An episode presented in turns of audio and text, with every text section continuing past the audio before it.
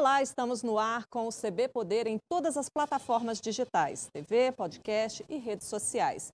E você tem voz ativa participando dos debates, das lives do Correio no Facebook, Twitter ou YouTube. Lembrando que o programa é uma realização do Correio Brasiliense e da TV Brasília. Eu sou Adriana Bernardes e aqui comigo o deputado federal do PVDF, professor Israel Batista. Muito obrigada pela presença. E acredito que não dá para a gente começar esse programa de outra forma que não seja falando das manifestações desse 7 de setembro. Qual a leitura o senhor faz dessas manifestações é, pró-presidente da República e contra o presidente da República? Bem, a minha leitura é que uh, esse 7 de setembro é um movimento preparatório para um golpe, para uma ruptura nós não podemos é, desconsiderar que o estresse das instituições nunca foi tão grande no Brasil desde a redemocratização. Nós não podemos desconsiderar que as intenções foram textualmente declaradas e, apesar do presidente ter o apoio de uma parte minoritária da população, essa parte da população está radicalizada, acredita ser majoritária e já definiu quais são seus adversários. Infelizmente, os adversários são instituições que sustentam o regime democrático, especialmente o Supremo Tribunal Federal. Deputado, o, o, presidente da República ele já vem há algum tempo atacando os, é, os integrantes de outros poderes ali. É, o que, que mudou nesse 7 de setembro? O que muda essencialmente é que tudo o que o presidente fez até aqui, apesar de grave, é, permitia debate entre juristas. Mas o discurso do presidente ontem em São Paulo não permite mais que os juristas discordem sobre o crime de responsabilidade, sobre o ataque às instituições. Eu sou mais específico o presidente disse que não acatará uma próxima decisão proveniente do Supremo Tribunal Federal. Ele constrangeu o Supremo Tribunal abertamente e ele citou o presidente do Supremo, não usando o nome dele, mas disse o presidente daquele poder, e citou um dos ministros do Supremo. Então, a meu ver, é, o próximo passo institucional é a abertura de um processo de impeachment contra o presidente Bolsonaro. O 7 de setembro representa a declaração de intenção inequívoca de que ele pretende subverter a ordem institucional e está disposto a mobilizar a sua militância mais radical a favor disso fisicamente. Então, o impeachment, pelo que o senhor está dizendo, está mais próximo. O presidente da Câmara, ele disse que faria um pronunciamento hoje, meio-dia, acabou atrasando, não tenho informação, se alguém puder me dizer se já começou, mas estava marcado para as 12h30. Tá e o senhor disse que já havia conversado ontem né, com o presidente. Como é que foi essa conversa? Na verdade, nós já vimos conversando sobre o esgarçamento das relações entre os poderes, sobre o fato de que, apesar do presidente alegar que os poderes não estão se entendendo, parte do poder executivo, é, todas as provocações, é, todas as crises que estão acontecendo. E ontem, depois do pronunciamento, eu mandei uma mensagem ao presidente Lira e ele disse que o Congresso conversaria essa semana, a Câmara já conversaria essa semana. E o que eu percebi hoje pela manhã é um movimento intenso de parlamentares nos nossos grupos é, de diálogo pelos aplicativos, pelo WhatsApp especialmente, e uma, um movimento de alguns parlamentares que se dirigem já a Brasília.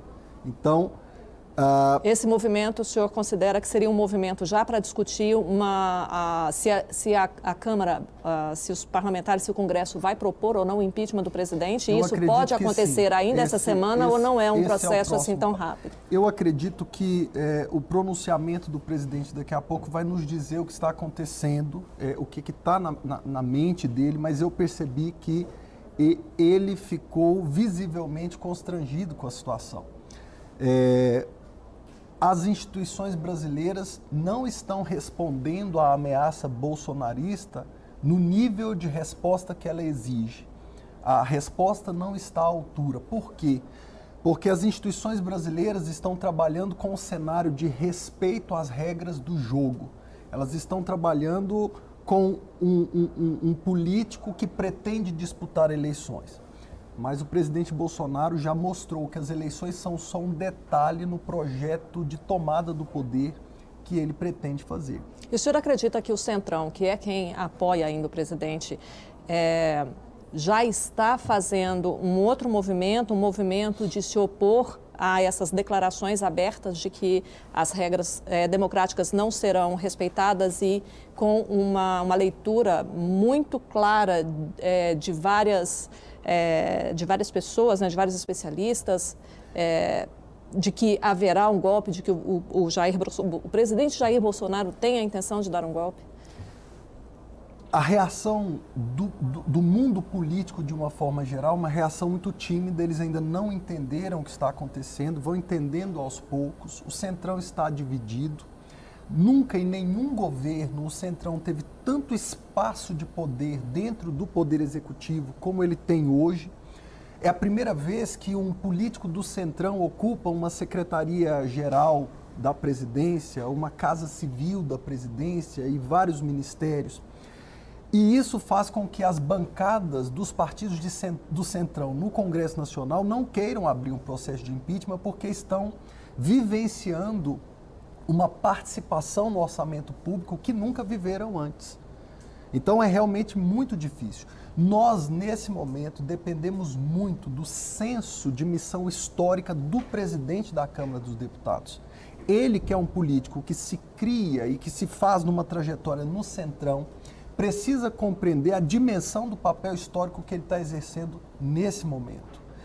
E a partir de uma decisão do presidente Lira, nós vamos trabalhar as bancadas do Centrão no Congresso Nacional para a importância de que compreendam.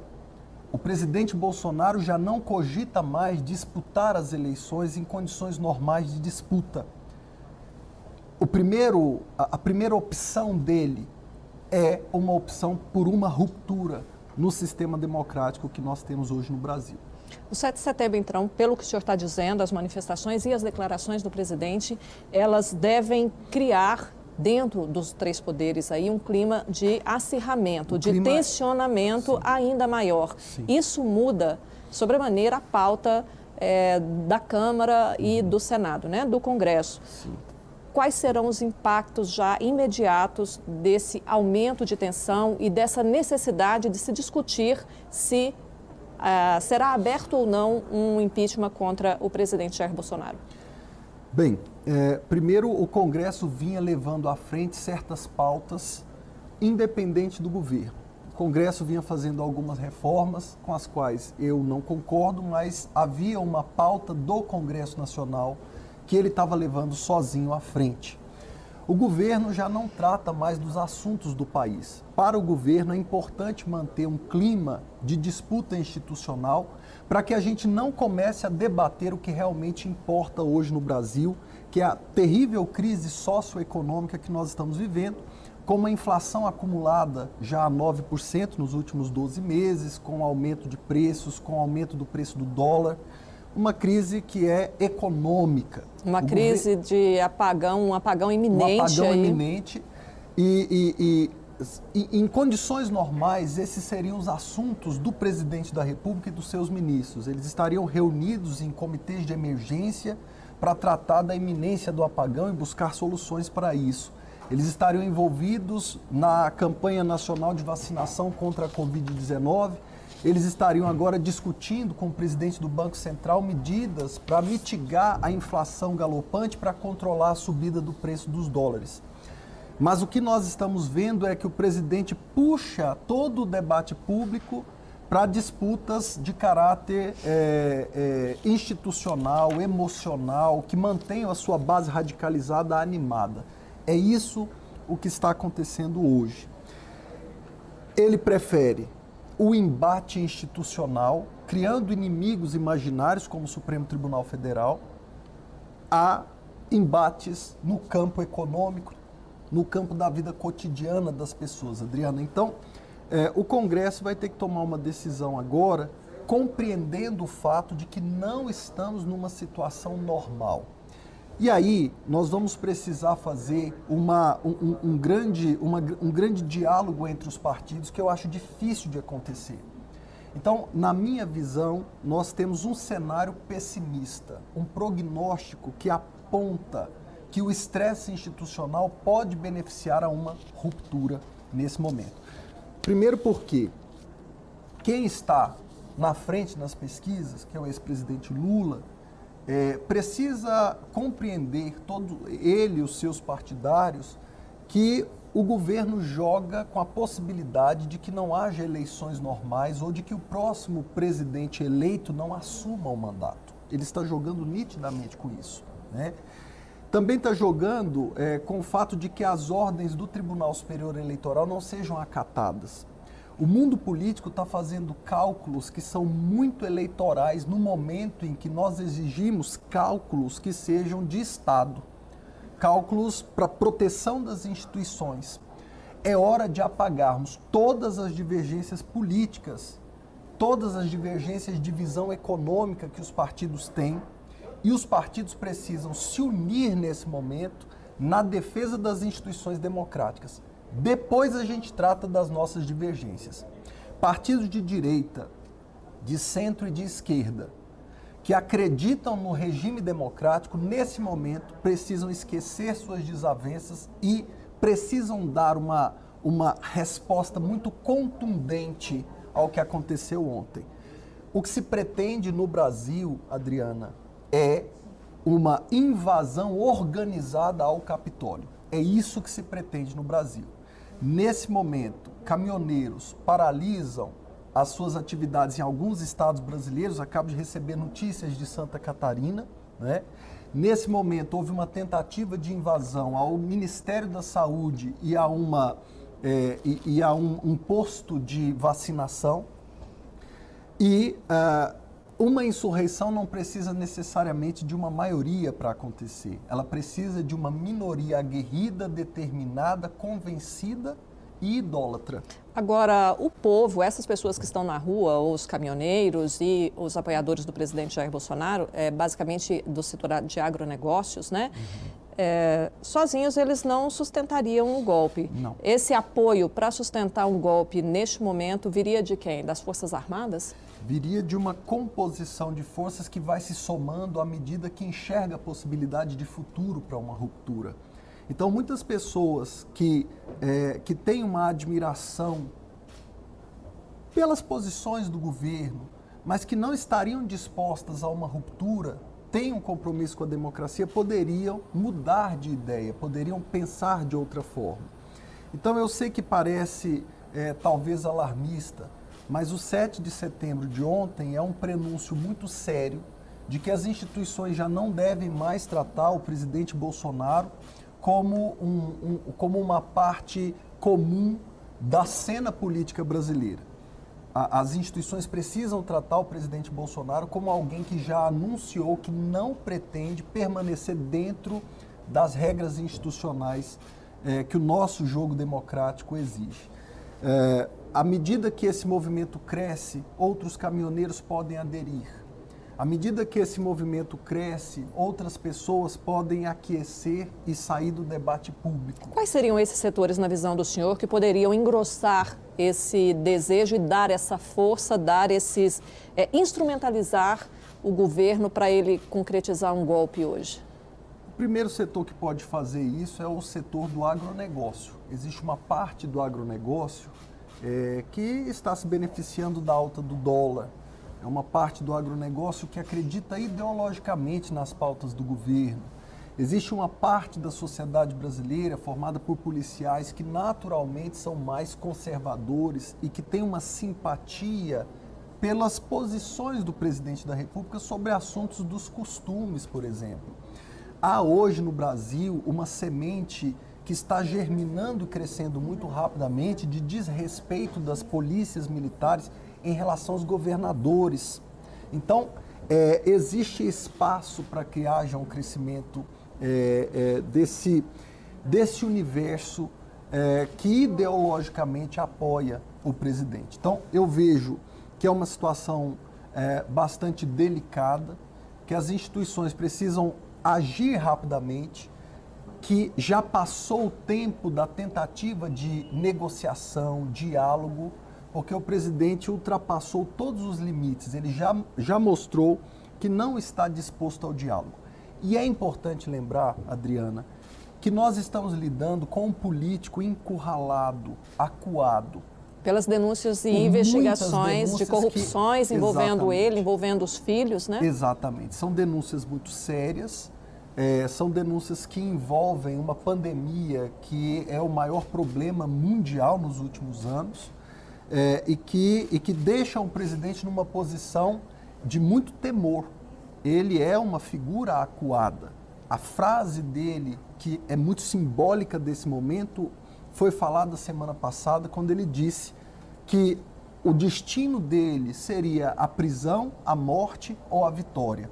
Nesse momento, o presidente Bolsonaro avisou a todos os brasileiros que ele pretende radicalizar completamente, esticar a corda e abandonar a institucionalidade do cargo da presidência da República. É isso que está acontecendo no Brasil nesse momento. Professor, uh, só para a gente completar, o senhor falou, quando eu perguntei de setores, o senhor citou alguns setores que poderiam Sim. dar o suporte para que Sim. o presidente efetivamente dê um golpe.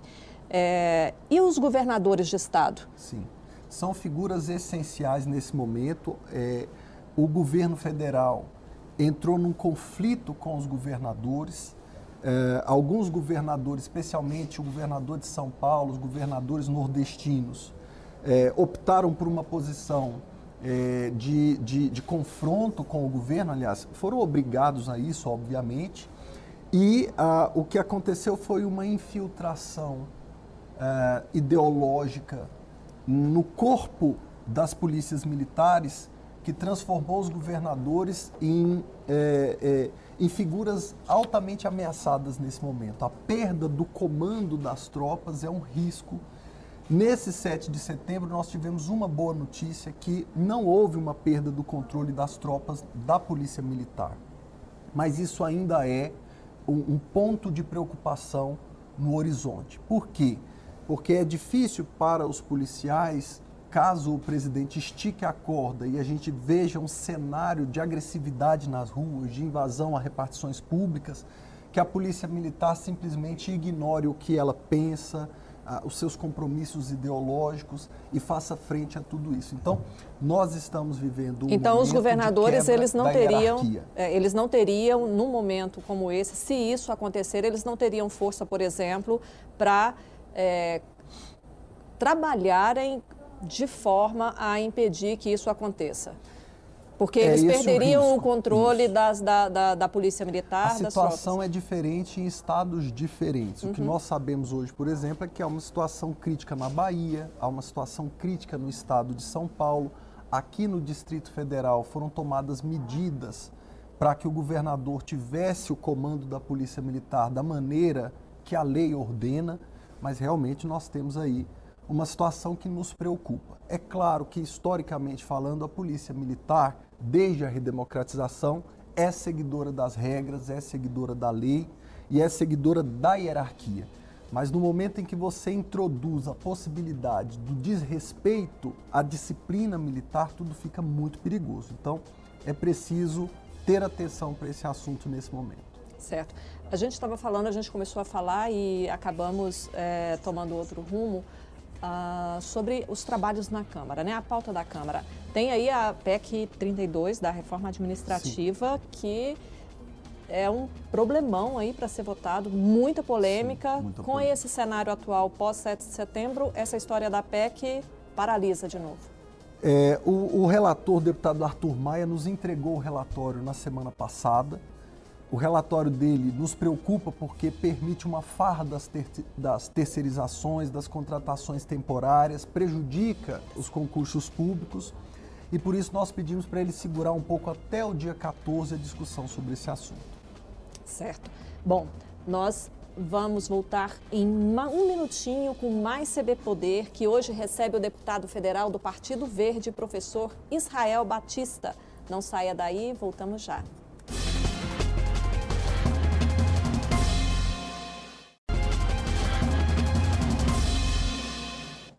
A gente volta com o segundo bloco do CB Poder, que hoje recebe o deputado federal do Partido Verde do DF, professor Israel Batista. Professor, quando finalizou o primeiro bloco, nós começamos a falar sobre a PEC 32 da reforma administrativa. O senhor disse que houve um pedido aí para é, dar um, uma pausa até o dia 14. Sim. Eu gostaria que o senhor explicasse um pouquinho mais de por que esse pedido do senhor. Qual é a preocupação principal? Bem, a minha preocupação principal com o relatório apresentado pelo deputado Arthur Maia é que ele atendeu um pedido nosso de manter a estabilidade para todos os servidores públicos, independente se são atuais servidores, se são futuros servidores. Mas ao mesmo tempo que ele atendeu esse pedido, ele abriu brecha para que houvesse um excesso de contratações temporárias, para que houvesse um excesso de terceirização no serviço público. Então, nós pedimos a ele um tempo para pensar sobre o relatório, mas estudando o relatório desde a semana passada, nós percebemos que não dá para aceitar essas duas questões que ele colocou. Então, a, farra das contratações temporárias prejudica a realização de concursos públicos, que, a nosso ver, devem ser a regra para ingresso de servidores no serviço público. E não o contrário. Então, é, esse é o primeiro ponto. Agora, com toda a crise política que nós estamos vivendo, nós vamos recomendar ao presidente Arthur Lira que paralise as grandes discussões de reformas constitucionais no Congresso. Por quê? Porque a nossa Constituição, ela foi preparada, ela foi feita para enfrentar momentos de crise como esse que nós estamos vivendo. Não é adequado no momento de estresse institucional, de guerra entre os poderes, que a gente tenha, é, que a gente tenha mudanças profundas demais na Constituição. Claro. Estão acontecendo mudanças muito graves. É como se nós estivéssemos num voo, passando no meio de uma tempestade, e ao invés de nos concentrarmos em seguir o manual de voo para atravessar tempestades, nós estivéssemos com, é, é, concentrados em alterar o manual de voo. Então, a Constituição é o nosso manual de voo nesse momento, ela deve ser mantida para que a gente possa passar por esse momento de crise. Bom, eu acabei de receber a informação aqui que o presidente ele fez o pronunciamento, ele foi bastante firme, é, dizendo que não aceitaria desrespeito, né, e que a Constituição jamais será rasgada. O que isso quer dizer, na opinião do senhor, o que temos pela frente aí, liderado pelo presidente da casa? O presidente Lira mostra-se anestesiado, anestesiado, ou seja, já houve tantos. É, é, o presidente Bolsonaro já passou tantas vezes do ponto, já passou tantas vezes do que é adequado, já ultrapassou as barreiras e os limites tantas vezes, que a classe política, liderada por pessoas como o presidente Arthur Lira, não está entendendo que o momento não é de normalidade. Ele ainda está acreditando na possibilidade de se abrir o diálogo. Mas o presidente Bolsonaro não quer mais o diálogo. Ele entende que no atual sistema político que nós estamos vivendo, ele terminará preso. Ele entende que as acusações contra ele já são graves demais e que tudo o que envolve a família dele passou do limite do, em termos jurídicos. Então ele ataca o poder judiciário. O presidente Lira está anestesiado. A meu ver, é, insistir no diálogo é um erro. As instituições estão sendo duramente atacadas e o preço que a gente pode pagar por essa falta de força do presidente Lira nesse momento é a ruptura institucional no Brasil. Certo. Me decepciona muito uhum. é, se o discurso dele foi de mais uma vez pedir diálogo. Mesmo que as palavras pareçam duras, esse não é mais um momento de notas de repúdio, não é mais um momento de declarações esse é o momento de convocar os líderes do Congresso Nacional, convocar os líderes do Poder Judiciário e tomar uma atitude institucional. É dar o próximo passo. A meu ver, é isso que o presidente Lira precisaria fazer. Certo. Me parece que no, no, me informaram aqui, me corrijam por favor se eu estiver errada, que o presidente também comentou a respeito da crise econômica, a, a, o preço do combustível a R$ reais e ele considerou que há uma super a, a, alta do dólar, né? e ele considerou que há uma superestimada pelas redes sociais e pelas oposições ao governo.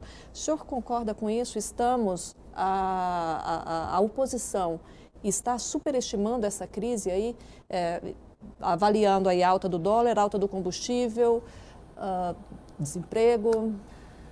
Bem, é, o mundo está em crise, mas o fato é que quem tem perdido posições no ranking internacional é o Brasil, ou seja, todos estão em crise, mas todos os países estão mantendo suas posições anteriores à Covid-19 no ranking. O Brasil tem caído. Eu não sei se estamos superestimando. O que eu sei é que a inflação está batendo 9% no acumulado dos últimos 12 meses. O dólar bateu R$ 7,00, a gasolina está muito cara e o país tem hoje milhões de miseráveis e famintos. O que eu sei é que nós voltamos para o mapa da fome nos últimos dois anos e isso é muito sério. O presidente Lira ele coloca o poder legislativo como é, um intermediário do diálogo entre o poder executivo e o poder judiciário. Mas as falas do presidente Bolsonaro ontem mostram que não há mais possibilidade de diálogo. Para mim, o presidente Arthur Lira com todo respeito e, e, e, e admiração que tenho é, por ele como presidente da Câmara, ele está exercendo uma positividade tóxica. O cenário não é positivo nesse momento, o cenário exige coragem dos homens públicos e eu espero que o, o presidente Arthur Lira entenda qual é a dimensão histórica do lugar que ele ocupa nesse momento. Ele não está entendendo isso, ele está fazendo uma reação no modelo do Centrão em condições normais. E isso não deveria estar acontecendo. Bom, e a alta do dólar, só para lembrar aqui, a alta do dólar e o preço da gasolina, é, às vezes as pessoas não conseguem fazer a, a conexão com isso, né, do impacto disso na vida é, da sociedade, e especialmente dos mais pobres, né? Ah, às vezes a gente percebe as pessoas dizendo, ah, eu não tenho carro, então tudo bem para mim, a gasolina está a sete reais. O problema é que o preço do combustível nessa altura e o dólar nessa altura impacta no preço dos alimentos, uhum. porque a nossa produção, o arroz, o feijão, a batata, ele é, a nossa produção ela é transportada é, maciçamente pelas estradas, né? Então os, os, o preço dos combustíveis impacta no valor da cesta básica e é por isso que quando as famílias vão às compras ah, não dá para trazer mais para casa os itens básicos, como acontecia há alguns anos, né? É, vamos falar agora um pouquinho, de novo, da pauta da Câmara. Tem aí a MP das fake news, que restringe a, a moderação das redes sociais, né, dos conteúdos publicados. Como é que está essa questão hoje? Bem, o presidente é, usou uma medida provisória, a medida provisória 1068 de 2021, para retirar das plataformas, o Google, YouTube, Twitter, Facebook, o direito de moderarem o conteúdo. Então essas plataformas elas fazem uma moderação de acordo com o termo que o usuário assina. O usuário é um cliente dessas plataformas. Podendo, inclusive, é excluí-los quando claro. os conteúdos forem inapropriados, né? Isso. né? Como tem acontecido com algumas autoridades. São comunidades, comunidades que têm um acordo de uso mútuo. Né? Olha, aqui nessa plataforma o que cabe é isso, não cabe aquilo. E o usuário de uma plataforma é também cliente dessa plataforma, portanto, é uma relação privada. Mas o que importa dizer é que a medida provisória 1068 ela tem a função de acobertar toda a, todo o envolvimento do governo, especialmente do presidente Bolsonaro, com a divulgação de fake news e de desinformação. O presidente Bolsonaro mantém apoio de cerca de 20% da população brasileira que vive no microcosmo de comunicação em que ele só tem acesso às informações produzidas pelo governo, pelo presidente e pelo grupo político do presidente. E, portanto, eles têm uma dissonância cognitiva. Eles não conseguem enxergar a realidade além da bolha em que eles vivem. E as leis de internet, as leis sobre divulgação de mentiras, a ação do Supremo Tribunal Federal prejudica esse plano orquestrado de manter um, uma parte da sociedade brasileira refém da desinformação e da mentira. A gente não pode se esquecer que no dia 1 de setembro de 2021, o presidente Bolsonaro bateu uma média de 3,87 mentiras e más informações contadas por dia, sendo recordista entre os governantes do mundo ocidental. Então, há algo por trás da MP 1068 que diz respeito à estratégia política do governo Bolsonaro para se manter no poder, para mobilizar uma parte da sociedade brasileira de forma radical, para fazer com que essas pessoas o apoiem em pautas que não são pautas centrais para o país, porque o país deveria estar preocupado com a alta do dólar, com a alta da gasolina, com a alta da inflação, com o fato de termos voltado ao mapa da fome e com o fato de termos 5 milhões e 100 mil crianças fora da escola, o mesmo índice de 2001, sem que ninguém vá atrás dessas crianças para trazê-las de volta ao universo da educação. Professor, para a gente encerrar, temos um minuto e 20 segundos. Ah, qual é o papel da esquerda nesse momento? Porque a esquerda também eh, parece adormecida, né? A esquerda está esperando o quanto pior, melhor? Ah, o papel da esquerda, a meu ver, nesse momento, é deixar a mágoa para trás, aceitar a imensa quantidade de brasileiros que perceberam o terrível erro que foi eleger Bolsonaro, baixar um pouco as suas bandeiras ideológicas nesse momento e estender a mão para a união com partidos que pensam diferente, mas que têm um ponto em comum, que é a convergência na defesa da democracia. Esse seria o papel da esquerda.